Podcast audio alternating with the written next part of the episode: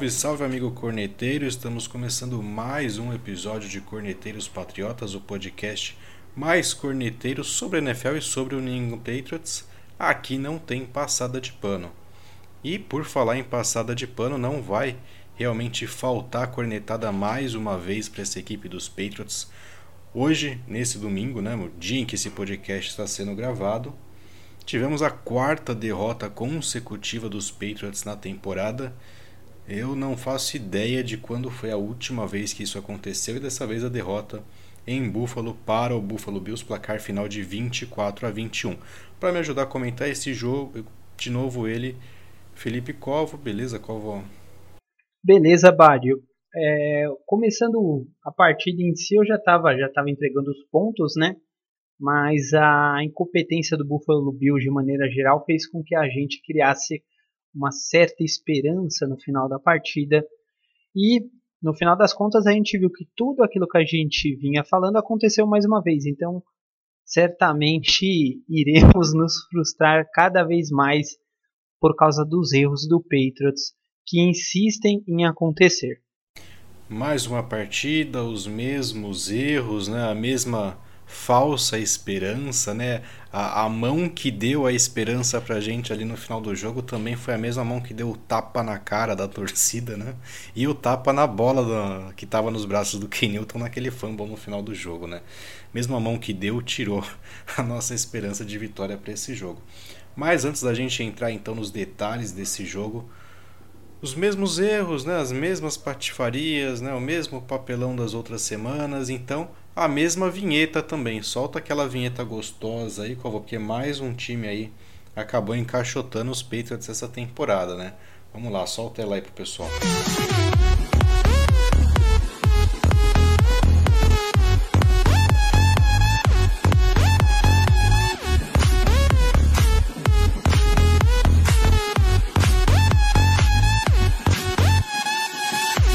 Dessa vez o responsável, né, como a gente já disse aqui na abertura do programa, o Buffalo Bills, placar final do jogo de 24 a 21 para a equipe de Buffalo.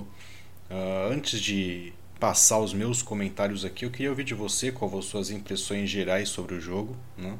Um primeiro tempo bem truncado, bem feio, aliás, como as partidas anteriores dos Patriots, né? Pouquíssima pontuação, nenhuma jogada de efeito, né? Para os dois lados, o Bills também já vinha em uma certa decadência nas últimas partidas, né? E um segundo tempo ali bem interessante, as duas equipes pontuando, o Patriots chegando com chance no final. Queria ouvir de você aí seus comentários e suas impressões sobre a partida. Eu acho que essa, esse equilíbrio ocorrido no jogo muito se dá por conta da incompetência do Buffalo Bills, principalmente o ataque, né, que naqueles primeiros jogos parecia tão forte, né, tão explosivo e aos poucos se tornou tão previsível, e a defesa do Bills que de um ano para o outro como teve uma decadência forte, assim como enfraqueceu, né? Parece que a defesa do Bills nem parece que muitos jogadores é, ficaram de um ano para o outro, né? Então o Patriots naquilo que mais sabe fazer acabou indo bem. O jogo corrido não é, na, não é novidade, mas uma equipe que quer ganhar dos Patriots primeiramente precisa acabar com esse jogo corrido, né? O Bills mesmo sabendo disso e aliás todas as outras 31 equipes da NFL sabem disso. O Bills mesmo sabendo não foi competente e deu esperança até o final do jogo.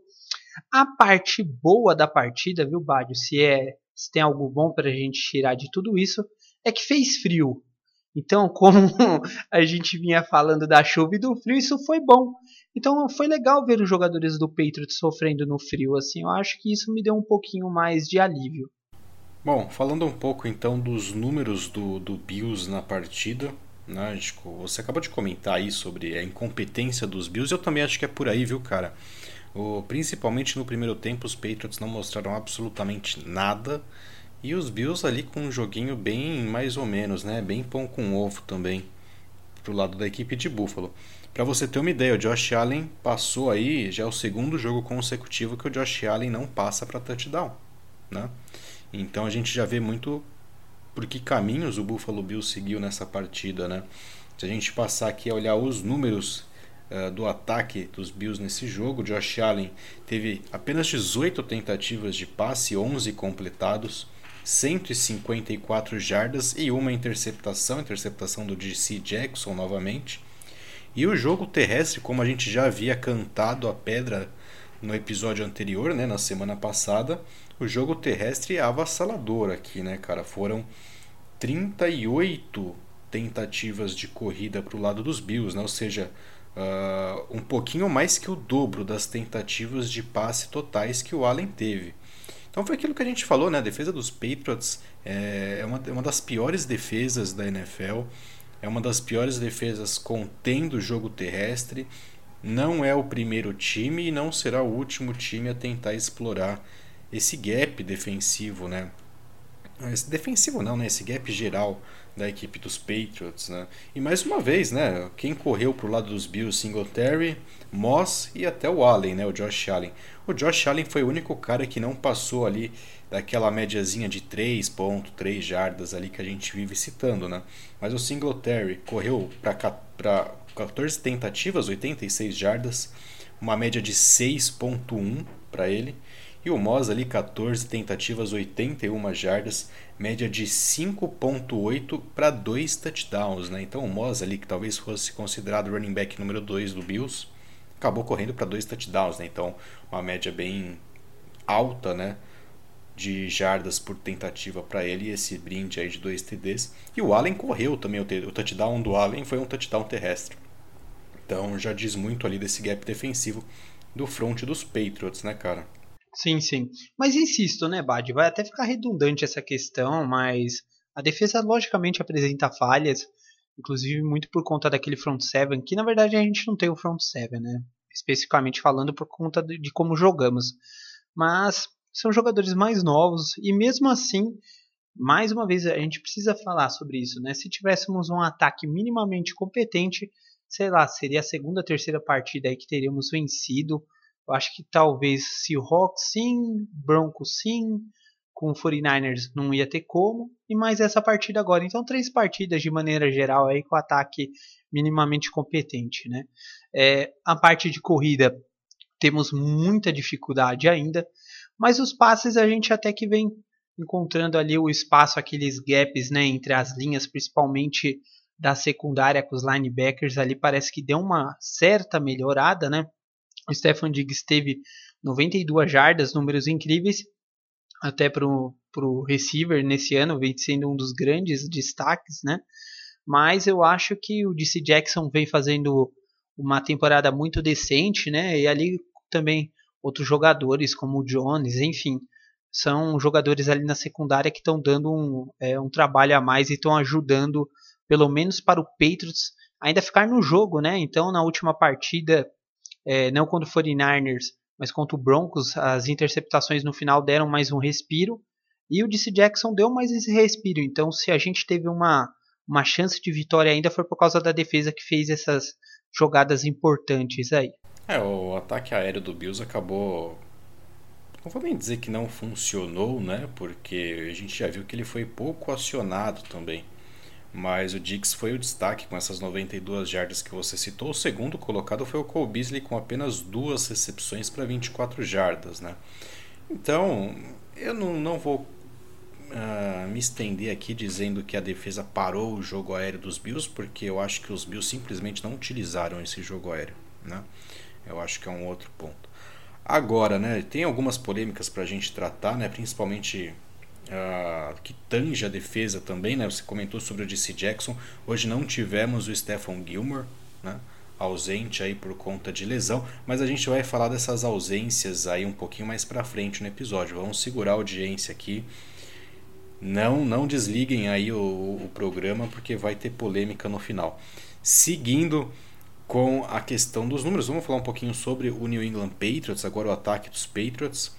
Mais uma vez um ataque que. Mas tem, tem números o ataque, ô Bádio? Ah, tem alguns aqui, cara. Não, tiveram pontos positivos, tiveram pontos positivos. Ah, é? Você arrancou? Ah, ah eu quero ouvir estou... agora. É, e não, não tô forjando nada, cara. Tá aqui, tá na internet, é verdade, né? E... Então vamos lá, cara. Números dos Patriots, apesar, né, de novo, a gente comenta depois dos números, né, mais uma vez uma sequência de patifarias na, nas chamadas, né, algumas coisas que não dá para entender, uh, que beiram a mediocridade se já não são a própria mediocridade eh, em si, né, cara. Mas vamos com calma. Primeiro aos números. Ken Newton, 15 de 25, 174 jardas. Obviamente nenhum touchdown aéreo aqui, porque Não, não tem, né, cara? Não tem. Primeiro ponto positivo aqui, Damian Harris, né? 16 tentativas de corrida, 102 jardas, média de 6.4, um touchdown ali para mais de 20 jardas, com certeza o nome de mais destaque dos Patriots nessa partida. E eu já vou soltar a primeira polêmica já, cara, porque o meu saco para alguns jogadores aqui já deu já. E lanço a pergunta para você. Adeus Sonny Mitchell? Ah, sem dúvidas. Porque com esses, com esses números do Harris aqui, o fato do Mitchell estar tá bichado já há dois anos, o cara não consegue jogar quando joga, não corre. O Harris aqui finalmente, né, chegou o momento dele, tá abraçando e tá correndo muito bem, né, cara? Não, com certeza. E o Sonny Mitchell muito provavelmente deve ter alguma lesão crônica aí, deve ter algum problema muito sério. Realmente, aquela primeira até a segunda temporada uh, apresentava bons números, agradava as partidas, né, que ele fazia, agradavam as partidas, mas infelizmente não não tem mais como. O Damon Harris parece aquele power back mesmo que a gente precisa, né, aquele cara que vence os tackles, ele parece muito inteligente saindo também os bloqueios acontecendo, ele escolhendo os gaps. Então, um cara muito interessante. O outro jogador, até que eu vou entrar nessa polêmica aí, você fez a pergunta e eu vou te responder. É, já com outra pergunta também, será que o James White também não entra nessa questão aí também? Então, o James White tá ficando meio sem função no time, né, cara? Porque ele não tem tido muitas oportunidades de correr, né? Vamos lá, números do James White hoje: duas tentativas, zero jardas, né?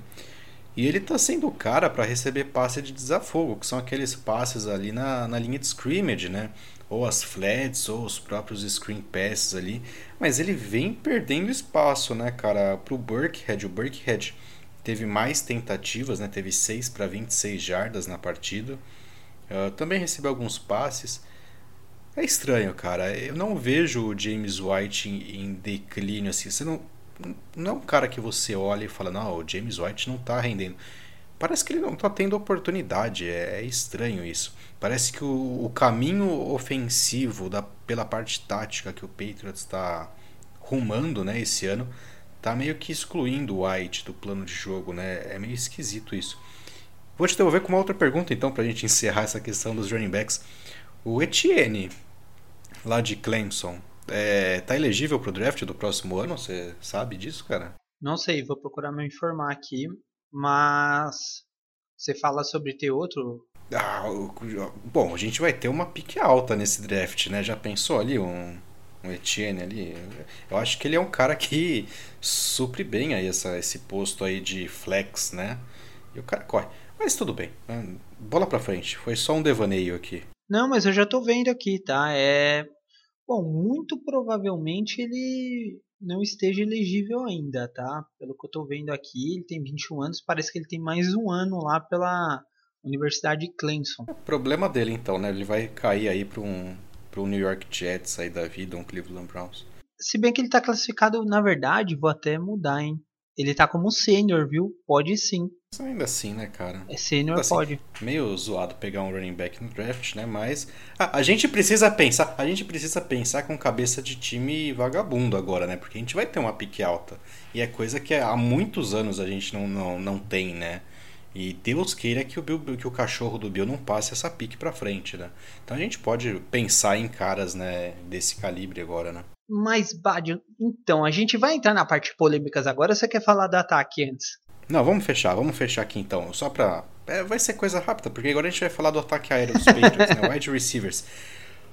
Outro nome bem acionado no jogo, cara. De novo, pedra que eu venho cantando há muito tempo aqui. O Jacoby Myers tem potencial. Talvez seja o wide receiver com mais potencial desse grupo aqui dos Patriots. Terminou o jogo com 6 recepções, 58 jardas, tendo conversões importantes durante a partida. Seguido aí, seguido aí E só não teve números melhores, inclusive, desculpa te interromper, porque em duas vezes ele recebeu o passe, eram jogadas longas também, só que teve falta da OL, hein? É, as faltas hoje prejudicaram um pouquinho a equipe dos Patriots. E ele foi seguido pelo Bird de novo, né? O Bird é um cara consistente, né? Faz ali o feijão com arroz dele, mas é consistente. Três recepções, 39 jardas. É um trabalho ok, o Bird fazendo ali o papel de wide receiver número 3 ali, né? Ou um wide receiver de rotação, cara, não, não, não tem não tem o que reclamar do Bird. Ele tá entregando o que ele pode, né? E é isso, né? Olha só, foi rápido. Rápido e indolor. Então, mais uma vez aqui, e aí a gente vai entrar. O seu amigo Iso, né? Teve duas recepções para 24 jardas, uma conversão bacana ali no meio do jogo. Ah, não. Não, esse cara é um pilantra, Bate. Desculpa, eu já tô puto com ele também, tá? Ele tem um espaço amostral menor que o Harry, mas como esse cara é incompetente. Como dropa, hoje ele teve um passe curto. Ali o, o Ken Newton ia ser sacado, ele saiu do pocket. O cara, meu, não tem firmeza alguma para receber passe. Meu, a gente draftou dois talentos para isso, para colocar o ISO para disputar jogo. O Jacob Hollister lá no Seahawks não foi aproveitado no, nos Patriots também lá desempenha uma função importante para o Russell Wilson, ou seja, não tem programação alguma com os talentos em New England. É uma bagunça total. É, até porque os, os dois draftados, né, acho que estavam na lista de lesionados, eles estavam inativos pro jogo hoje também, né? Então, já tira por baixo, né? É uma bagunça muito grande, né, cara? Não, sim, não tem programação nenhuma, nenhuma, nenhuma. É, o Iso, eu não sei o que ele faz ainda no time, por mais que os outros estivessem machucados. Se o Asiasi estava sozinho no banco, ele tem que participar do jogo também. O ele não ajuda em nada, me desculpa. Não serve para bloquear, não serve para receber passe, ele não tem função. É, o Asiasi hoje ele estava fora do, da partida, inativo, por motivos pessoais. Acho que ele não, não curte tomar chuva. Né? Talvez não possa muito jogar. Frio, frio, muito frio. Mas, bom, cara, só para fechar então essa primeira parte, antes da gente entrar nas polêmicas, né, dessa parte de, de contundidos e tudo mais, trazer um pouquinho do jogo então, né, em si. A gente trouxe os dados, vamos trazer um pouco da história aqui e fechar com alguns comentários. De novo, né, o primeiro tempo horrível por parte das duas equipes, né? Acho que um 7 a 6 já imprime aí o que foi o primeiro tempo e aí a gente teve lá o primeiro lance que eu gostaria de comentar aqui com você. A gente ficou até bem puto quando isso aconteceu. No final do primeiro tempo, eu não tenho agora aqui exatamente a, a minutagem, né? mas o Patriots ele tinha ali na casa de pouco mais de 10 segundos para trabalhar, né? Tava ali no, no campo de ataque, é, próximo à end zone. E a equipe simplesmente optou, se eu não me engano, ainda tinha um timeout, inclusive. Não, desculpa, a equipe não tinha timeouts, não, não tinha timeouts, tá? E a equipe com medo ali de tomar de novo o sec, de repetir o filme que aconteceu em Kansas, nem tentou uma última jogada ali, uma última alçada para a endzone e foi para o field goal. Né? Ali a partida estava 7 a 3 ainda, tá? Só para contextualizar corretamente. Então a partida 7 a 3 ali, pouquinho mais de 10 segundos, o Patriots podia ali chamar o snap, alçar essa bola na endzone, ver o que acontecia e voltar para chutar o field goal. E na verdade o Bill Belichick optou ali por chutar o field goal e ainda teve um kickoff ainda de volta para o Buffalo Bills, né? Então, ali, sinceramente, eu torci para duas coisas acontecerem ali. Ou o Nick Folk errar o field goal, ou para o Buffalo Bills engatar um touchdown de retorno ali. Porque para premiar, para coroar é, essa mediocridade de chamadas que a gente está vendo, né? E eu queria que você comentasse um pouco sobre essa opção aí da comissão técnica e o quanto que isso reflete o que é esse novo Patriots, né, cara? É, nos tornamos uma vergonha, porque sinceramente tem que falar dessa forma. Porque esse lance, inclusive, Bádio, que me fez refletir sobre o que a gente vai falar nas polêmicas e sobre o que eu falei no episódio passado. É, eu vou dar um exemplo mais próximo do futebol, vai. Vamos lá. Você imagina que seu time, Bádio, tá tomando um 3 a 0 e você precisa ir para o jogo, você precisa atacar. Aí sabe o que, que você faz? Você vai e retranca todo o time, você fica com medo de tomar mais gol. Na minha opinião, isso daí é a coisa mais feia que existe no esporte, que é o medo ao invés de você se arriscar para tentar vencer o jogo, sabe? Não existe precaução nesse caso. Você precisa vencer. A gente já está numa situação ruim, entendeu? Você vai abdicar de uma jogada, uma terceira descida onde você pode mandar a bola ali na red zone, fazer um TD, enfim, para mandar um field goal onde você não vira a partida, você fica atrás do placar ainda. Isso é ridículo, ridículo. Eu não sei uh, o que o Bill está fazendo, não sei o que está passando na cabeça dele em permitir esse tipo de coisa. Por mais que o McDaniels ou o Special Team, eu não sei quem mandou, não interessa. Mas ele passa tudo por ele. Ele é o head coach. E isso é inaceitável, tá? O Bill Belichick ter se tornado o bundão, um frouxo, isso é a coisa mais triste que eu vejo. Como com um cara em 20 anos, uma dinastia, que vem o Patriots construindo, tem medo de arriscar uma bola e ser interceptado por Buffalo Bills? Cara, é muito forte isso. Isso é muito. Tem muita coisa envolvida por trás dessa decisão. Isso para mim reflete duas coisas, né? Primeiro, a falta de segurança, uh, talvez no Kenilton, no... aliás, no ataque como todo, né, cara? Porque ali perceptivelmente foi: não temos timeout e eu não confio, primeiro, que o meu recebedor vai ficar livre, segundo, que a minha linha vai conseguir segurar, terceiro, que o meu quarterback vai ter um trabalho decente para alçar essa bola na endzone e buscar um touchdown. Então, primeiro, falta de segurança, né? Total. E o segundo, vou colocar aqui, covardia, tá, cara? Porque assim, tem algumas coisas no futebol americano que a gente precisa sempre levar em consideração. A primeira é, você não pode desperdiçar pontos, tá? O que, que isso significa? Ah, você tem uma conversão importante, você vai para a conversão de quarta descida ou chuta um field goal. Por mais que pareça fácil, assim, em alguns casos, e você tenha ali talvez uma dominância ali, chamadas boas, um ataque terrestre, ok? O field goal às vezes é a melhor opção, porque você garante três pontos ao invés de arriscar ali se der um turnover. Né? Então, três pontos garantidos é melhor do que sete né, ao vento. Só que não nesse caso, cara. A regra, vamos dizer assim, é, é uma regra implícita nessa situação de jogo. Que é o que? Pega a bola, joga na endzone, cara. Você precisa de chamadas específicas para esse momento do jogo, tá bom? E isso é treino. Isso é treino, você ter ali o two minute drill, esse, esse, esse tipo de situação treinada, você tem que ter jogadas para isso. Né? E além da falta de segurança no personnel que a gente viu ali no final do primeiro tempo, foi a falta de preparo da equipe como um todo nesse sentido. Né? Não houve preparação para aquilo, ou seja, foi mais fácil optar pelo caminho covarde de chutar ali o field goal e garantir os três pontos. Garantir entre aspas, porque a gente não tem também confiança nenhuma no Nick Foles, né? E abdicar ali dessa, dessa chance, né? Seria interceptado, legal. Legal assim também, né, cara? Porque se também a gente toma uma interceptação, vai pro vestiário 7 a 3 né? Esse ataque. O que, esse, que ia mudar, esse, né? É, mas o que, que ia mudar também tem que levar pro outro lado, né? Esse ataque aí teria condições, né, de brigar também por mais, porque a gente já voltou tomando touchdown do Buffalo Bills também. Então, né, tem que considerar isso. Ah, mas não, não, não, não, mas, mas eu não tô, eu não, eu, eu entendo, eu, tô, eu, entendo a sua visão. Tô, eu não tô concordando. Você tá falando. Eu não tô concordando com a decisão. O que eu tô querendo dizer é que, cara, não, eu entendi. Não, eu acho perfeito o que você falou. É, é isso que eles pensam. Você está passando para a cabeça da, da comissão ali, da, dos coaches mesmo. Só que eu não consigo entender, porque eu, eu fui pegar alguns números do Ken Newton enquanto você estava falando, né? Todo mundo sabe, ou se quem não souber, a gente está falando que ele foi draftado em 2011.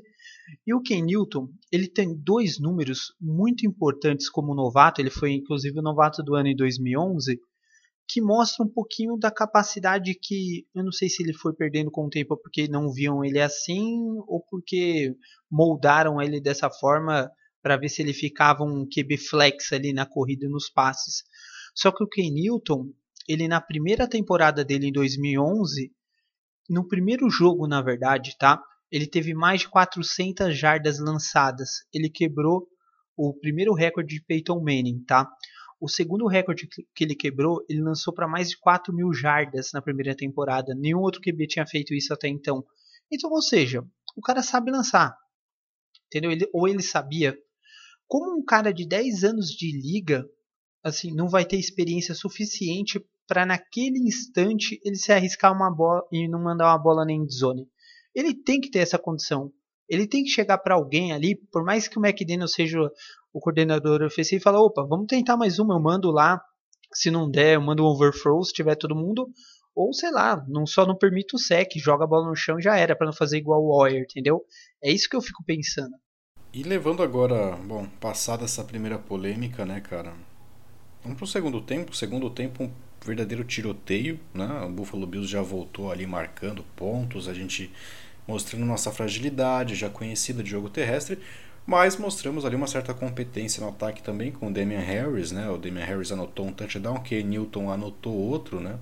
sem grandes lampejos plásticos, né? Nada aquilo, né? Nada muito bonito acontecendo, mas o Patriots chegou ali até o final de forma competitiva e teve o que é essencial no futebol americano, né? O Patriots teve a última bola do jogo na mão, né?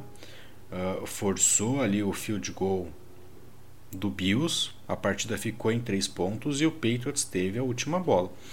Última bola, né, que fazendo uma referência rápida aqui, é tudo o que a equipe pequena, né, o underdog quer. Então, já, já traçando paralelos para a vida aí, né? Então, o Patriots teve a última bola, teve o último drive, um drive muito bom, diga-se de passagem, né? Até que chegou ali na red zone e não precisava fazer mais nada, tá? O touchdown ali era bônus, se nada acontecesse, chutaríamos o field goal e teríamos overtime. E aí o Ken Newton sofre fumble, tá? Já vou deixar minhas opiniões a respeito da jogada. A culpa do Ken Newton, sim, por essa jogada, porque ele foi displicente. Eu não tive segurança em momento algum no jogo com o Ken Newton correndo com a bola, porque em nenhum momento ele se preocupava em proteger ela, né? Eu, eu tava na metade do jogo, cara. Eu vi o Ken Newton correr. Eu falei, cara, ele vai tomar um teco, vai soltar essa porra aí. E aconteceu no final do jogo, né? Então, a gente vai falar um pouco sobre o Ken Newton agora no final, mas para mim, não vou jogar. É seria injusto colocar a culpa da derrota nas mãos dele, mas ele foi o culpado por perder a bola do jogo, né? Tem diferença? Pode não ter muita diferença, mas não foi o culpado da derrota, mas ele perdeu a bola do jogo, então entendam como quiser. Né? Queria ouvir você a respeito dessa última jogada agora, cara. Não, é muito importante o que você está falando e tem dois aspectos que eu quero complementar. Olha só, primeira coisa, é, quase nevando, né? Tava bem frio, tava chovendo, né? Você vai correr com a bola, o que, que você vai fazer? Segurar bem o corpo, tá? Você sabe que tem um risco muito grande de alguém chegar por trás e dar um soco ali na bola, ela cair virar um fumble e já era. Ele vacilou mais uma vez. Veio alguém por trás, deu aquele totozinho ali, perdeu o fumble. Beleza? Segundo, segunda coisa mais importante, Badio. Quando os QBs fazem aquela corrida lateral, eu acho que o Russell Wilson não faz tanto assim, ele até faz, só que ele é mais inside, né? Ele gosta de fazer essa corrida e, e parar. É, o Mahomes e o Lamar fazem bastante. O que, que o cara faz? Ele corre para lateral, para o relógio, sei lá, correu, beleza, máximo avanço. Ele foi muito juvenil de ter feito aquilo, de ter corrido daquela forma, entendeu? Ele quis gastar mais um pouco de relógio, enfim, mas ele foi muito juvenil. Não, não precisava ter feito aquilo, entendeu? Foi um erro primário. E sim, foi culpa dele. Foi culpa dele, sim. A gente não pode colocar a derrota em si na conta do Ken Newton, mas foi vacilo enorme por ter tomado essa decisão. Como eu disse, um cara com 10 anos de liga ter feito essa, essa corrida interna sem ter ido para a lateral e ter parado o relógio. Dito isso, então vamos às polêmicas. Vamos usar o que o público deseja, né? A cobra vai fumar agora aqui. Primeiro ponto, né? Uma coisa que eu andei observando na internet, eu gosto muito de ver os comentários da torcida depois dos jogos, principalmente quando acontecem essas cagadas assim, e trazer um pouco da opinião deles aqui para o nosso debate.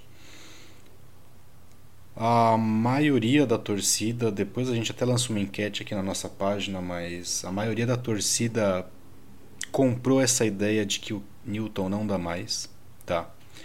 Mas tem algumas pessoas relutantes. E aí eu vou trazer um, um comentário aqui em mente, não exatamente com as mesmas palavras, mas um comentário aqui que eu li sobre o Ken Newton. De que a torcida estava muito emocionada em querer culpar o Ken Newton, de que o Ken Newton está passando por um ano de adaptação. O playbook dos Patriots é complexo, o sistema de jogo é complexo e que ele não é, é uma covardia culpar ele por essa má fase dos Patriots, né? Em resumo, tá? E eu vou aqui abrir então com o meu comentário. Primeiro, o Ken Newton ele é o um dos problemas dos Patriots para esse ano. Ele não é o maior, mas ele é um dos, tá bom? E o fato da gente talvez levantar aqui a bandeira já de corta o Ken Newton e dane-se, né? O fato da gente levantar essa bandeira agora aqui não significa que né, a gente já tenha dado por vencida a temporada, nem nada do tipo, tudo mais, tem muita coisa para acontecer. Mas é porque simplesmente a gente já viu que não dá, cara. Né? Se é para fazer o que tá fazendo, cara, bota o Steedham aí e vê o que o Steedham vai, vai virar. Porque se o Steedham já não virar, já mete o pé nele já também para ano que vem, cara. Né? Ou vai esperar, vai queimar a temporada com o Ken Newton para chegar no ano que vem e descobrir que o Steedham também não é lá essas coisas. Né? E é a cara da, da, dessa, desse staff do Patriots fazer isso. Então, quando a gente culpa o Ken Newton aqui, pede que ele uh, dê lugar aí para o Steedham, talvez seja nesse sentido, tá? Não que ele seja o principal problema, ele é um dos, mas com ele não dá mais. Né? E hoje foi a prova disso. De novo, né? Uh, o staff não consegue jogar com ele, não tem plano de jogo. Hoje a gente ainda vê algumas coisas diferentes acontecendo, umas formações é, diferentes com dois running backs, fazendo flow para um lado, Newton correndo para o outro, que bonito e tal. Até a segunda página, né? Porque aí a hora que a coisa aperta, é, são os mesmos screen pass, são as mesmas terceiras descidas para corridas que não dão em nada. Então, aí que o, a comissão técnica dos Patriots parece estar estagnada com o Newton também. A coisa não está funcionando. Então, com relação ao Ken Newton, essa é a minha opinião. Queria ouvir a tua agora. Não, é parecido. Inclusive ontem eu vi a luta do Anderson Silva e talvez seja um pouquinho do exemplo do Ken Newton. Você vai ficar colocando um cara para correr com 31 anos de idade da mesma forma? Será que vai aguentar? Então, um nocaute pode acontecer no Ken Newton também. Ele vai uma hora poder se lesionar seriamente, igual ele já se machucou, só que ele tem mais idade agora, entendeu? E aí tem uma coisa muito importante também que é a seguinte, a gente até vinha comentando, né? É, o McDaniels não sabe jogar ainda com o Ken Newton e o Ken Newton, por sua vez, também não entendeu a do McDaniels. Essa é a verdade. O fato de termos matado, entre aspas, tá? o James White é por conta disso. Não sabe jogar ainda com o James White para receber os passes. Ele não é aquele cara que vai ajudar ali desafogar nas rotas, né, deixando o jogo mais vertical com outros receivers e o running back recebendo ali conquistando as jardas. Isso vinha acontecendo, não dá mais. Então o Ken Newton, na minha opinião, tá, é, não é aquele cara é, a gente foi enganado, entre aspas, também, mais uma vez. A gente até se empolgou. Mas ele não é aquele cara que vai garantir é, um, uma melhora, melhora de desempenho do ataque, por exemplo. Se o ataque não estiver acompanhando, não, não será ele que vai mudar todo o histórico do, do, do jogo do time de uma hora para outra, entendeu? E mais uma coisinha, é, eu, eu, na minha visão, não vejo que ele aguenta tanto tempo. Não vejo ele no ano que vem, por exemplo, não vejo ele com grande futuro. Eu acho que não vamos ter que oferecer tanto a ele. Então seria mais um ano onde ele teria peças limitadas, a não ser que nós façamos alguma coisa, alguma trade com o que a gente tem.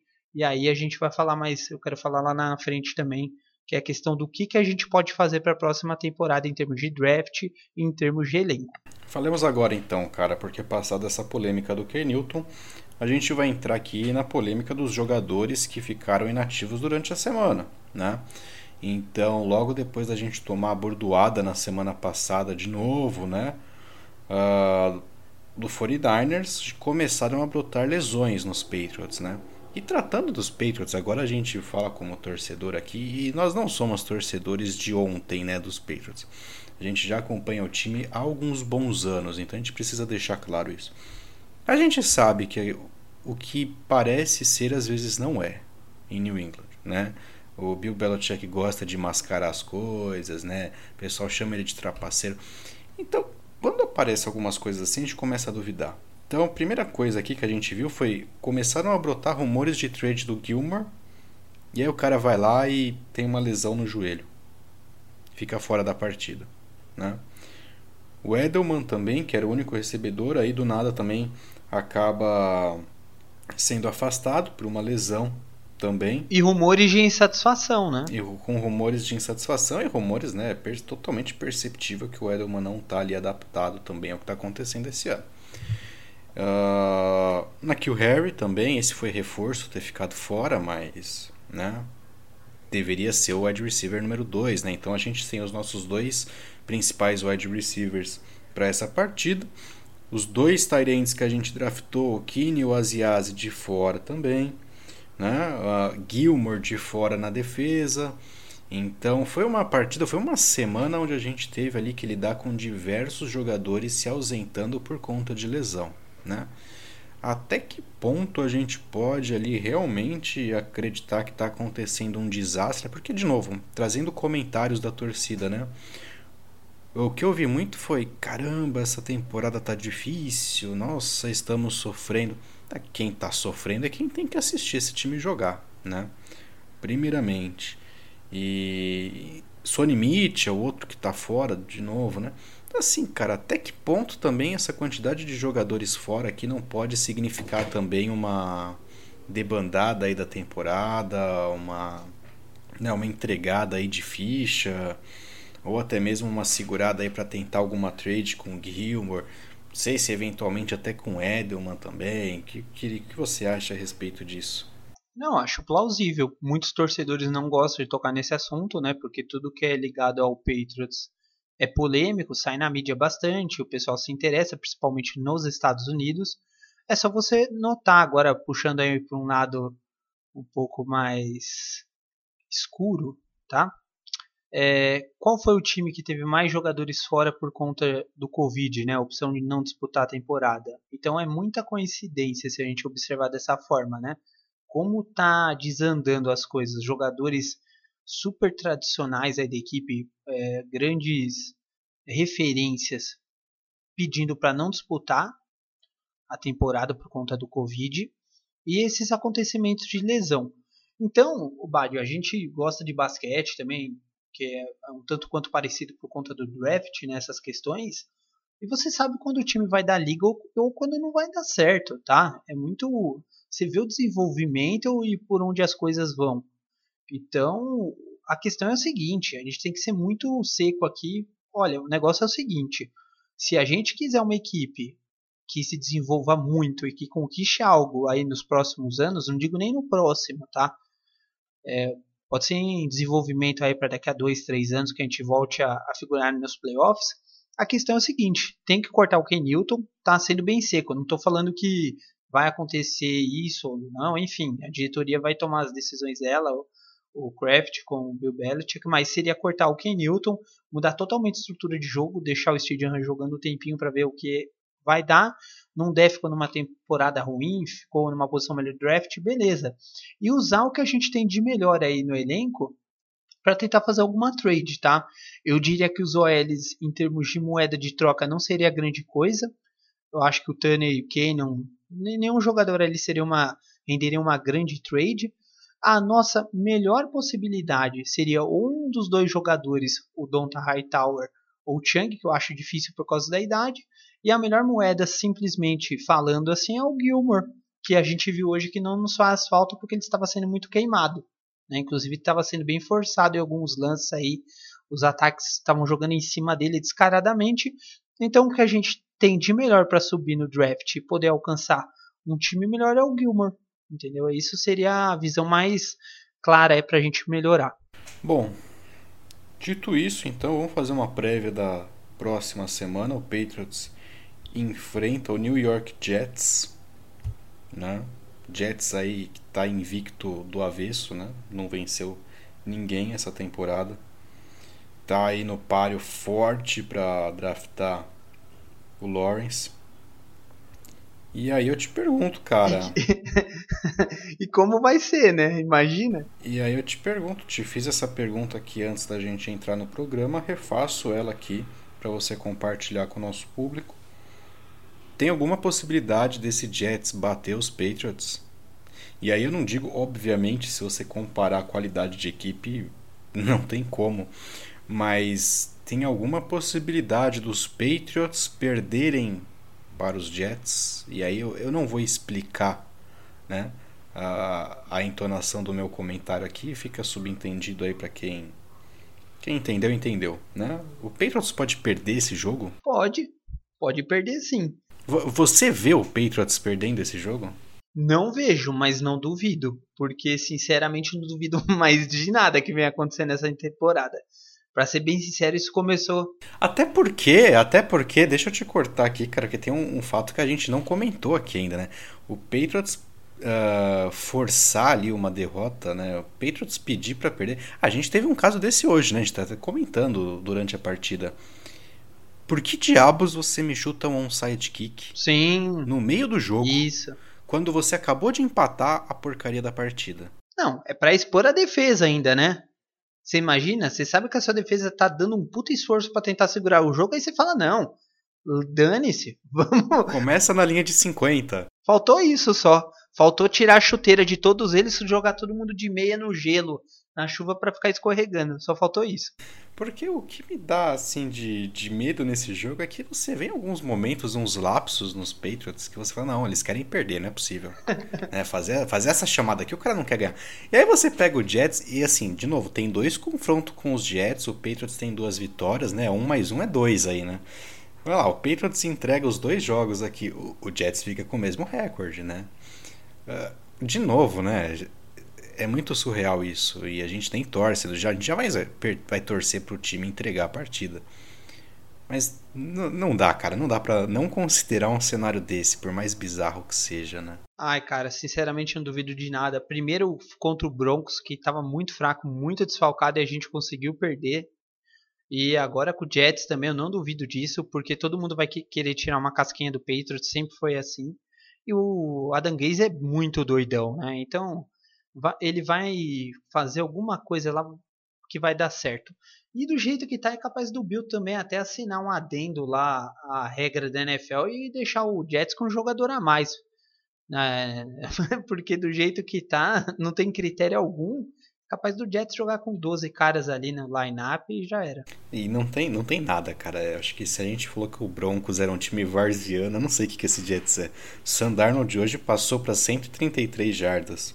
Né? Quem... Olha, eu não quero nem imaginar se a gente perder esse jogo, sério. Não quero nem imaginar. Cara, o líder de tentativas e jardas terrestres pro lado do Jets foi o Frank Gore, com 65 anos. Cara, eu juro que se perder, a gente faz uma vaquinha virtual pra ir lá em New England. A gente vai pra Foxborough lá quebrar tudo. Cara, o líder de recepções do Jets hoje contra o Kansas City Chiefs foi o, o Baxton Berrios, né? que foi, esco... que foi, que foi aqui no, no, em New England, né? Ele teve oito recepções, 34 jardas. E é isso, não tem nada no Jets, cara, não tem, não tem. Eles chutaram ali o Le'Veon Bell que não tava fazendo nada assim, porque eles estão declaradamente, eles estão declaradamente tancando, né? Nossa, muito, muito descarado. Faltou só WO. WO aí fica mais escancarado ainda. Não, vamos ver o que, que o Patriots vai apresentar, né, cara? Porque de duas uma. Ou a gente vai ter uma exibição de gala dos Patriots, que vai estar tá batendo num time de bairro lá de Nova York, né? Ou a gente vai ter a coisa mais feia que a gente já viu aqui, acho que talvez na vida na NFL, que é esse Jets tornando a partida competitiva. Talvez a gente tenha na semana que vem o que foi semana passada a partida entre Jets e Bills, né? Em que o Bills venceu chutando seis field goals, né? Não descarto isso. Talvez a gente não converta eu... os seis porque o nosso kicker é o Foles, né? Então, é isso que eu ia Folk, falar, porque Folk. ele é incompetente. Eu sempre eu confundo o Nick Foles com o Nick Folk, aqui é tudo Nick, cara. E os dois são dois bostas também. E é, os ruins, dois são ruins? Perdão. É isso, né, cara? Vai ser complicado e eu não quero nem ver se a gente perder esse jogo pros Jets, cara. Acho bem difícil, tá? Acho bem difícil. Acho que o Patriots tem tudo para vencer esse jogo. Hum, jogadores devem retornar aí, algumas peças aí, né? Cruci... Não diria cruciais, mas algumas peças ali pontuais, né? Não que precise também, né? Acho que o Patriots tem, tem bola para jogar com 9, 9 contra 11 e talvez vencer aqui. Não sei, não sei. Ah, não, cara, não. Não dá, não dá. Não dá. Você olha, você olha esse line-up do Jets aqui, você não vê um, cara.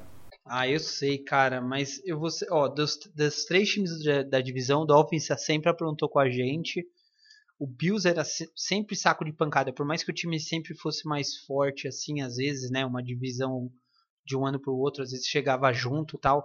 Mas o Jets sempre foi aquele time chatinho, até com o Mark Sanchez, lembra? Então eu não duvido mais de nada depois que eu vi esse ano do Patriots.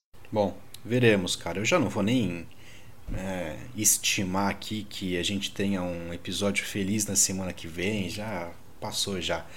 E eu só espero que a gente não fique mais puto, mas eu acho que a gente já tá até em clima de alegria. Eu não sei, cara. Talvez eu ficasse puto se tivesse vencido os Bills hoje, tá? Porque a gente já tá em outra vibe já, talvez, né? A gente já tá a gente já tá em vibe de pique alta, né? Isso, queremos QB, acabou. Não precisa ser o Lawrence, não. Tem outros bons também aí. Depois a gente pode até fazer um episódio falando disso, das grandes promessas pro próximo ano. A gente vê o Justin Herbert agora nos Chargers. Cara, tem bons nomes sim. Uns dois, três QBs por ano aí competentes acabam saindo. Aí vai muito da evolução quando eles forem para NFL. Mas acabou. A gente precisa de QB e já era. Bom, passo a régua no episódio aqui, qual vou. Valeu. Comentários finais para esse para essa semana de Patriots, mais uma semana de derrota, né, cara? É, fazer o que, né? Pelo menos passaram frio, conforme eu falei, eles merecem sofrer esse bando de vagabundos, tá? Bando de amadores, esses jogador, jogadores que nós temos. É, garanto que em 99% das faculdades, jogadores participariam de uma melhor forma em partidas da NFL igual a partida que a gente fez hoje, igual a gente vem disputando, tá? Então fiquem atentos ao canal e grande abraço. Boston College, por sinal, deu sufoco em Clemson no sábado. Pelo menos um time de Boston. E tava 4-2, foi para 4-3. Tem um time em Boston com recorde positivo, pelo menos, né? Acho que pelo menos a cidade não fica tão triste assim. Bom, não se esqueça, curta a gente aqui no Instagram. Uh, siga a gente lá no Spotify, siga a gente lá no YouTube também. Vamos começar a subir esse episódio aqui lá no YouTube para você também que prefere assistir a gente.